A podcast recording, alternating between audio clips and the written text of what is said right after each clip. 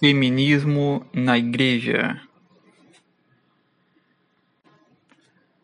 Por volta de outubro de mil novecentos e sessenta e sete, em Roma, houve o Terceiro Congresso Mundial para o Apostolado dos Leigos. Entre outras instâncias, doutrinalmente errôneas e dissimuladas pelo Jornal da Santa Sé como uma constatação dos sentimentos dos leigos Formulou o desejo de que um sério estudo doutrinal determine a posição da mulher na ordem sacramental. Na França, certa associação Joana d'Arc persegue como objetivo o sacerdócio da mulher. A ousadia desse movimento se, evide se evidenciou e o mundo todo ficou estarrecido.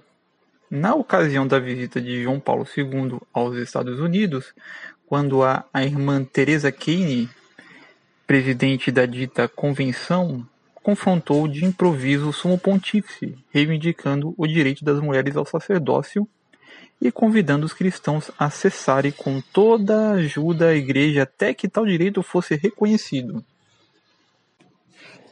A tendência feminista circula pela Igreja até com ostentações clamorosas, como a da presidente da Juventude Católica da Baviera, que durante a visita de João Paulo II renovou o gesto da irmã Teresa.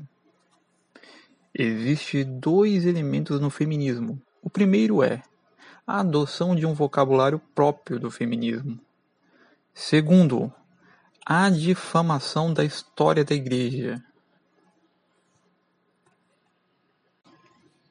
João Paulo II, falando para um vasto auditório feminino, compartilha essa visão histórica própria do movimento feminista.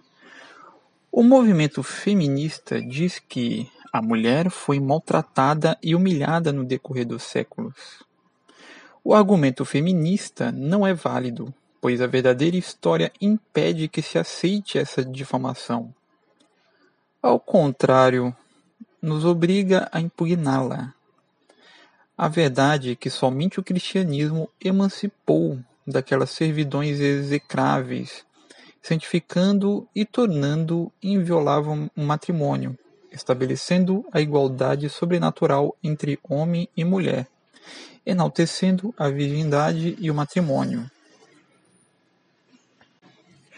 O feminismo reduz-se, por conseguinte, a uma imitação do masculino, com perda daquelas características que a natureza humana possui em virtude da dualidade dos gêneros. Um caso evidente de absurdo, de abuso da abstração, é a origem do igualitarismo, que pretende despir a pessoa das características que lhe são impressas pela natureza é, em última análise, não a exaltação da mulher, mas a obliteração do feminino e sua redução total ao masculino.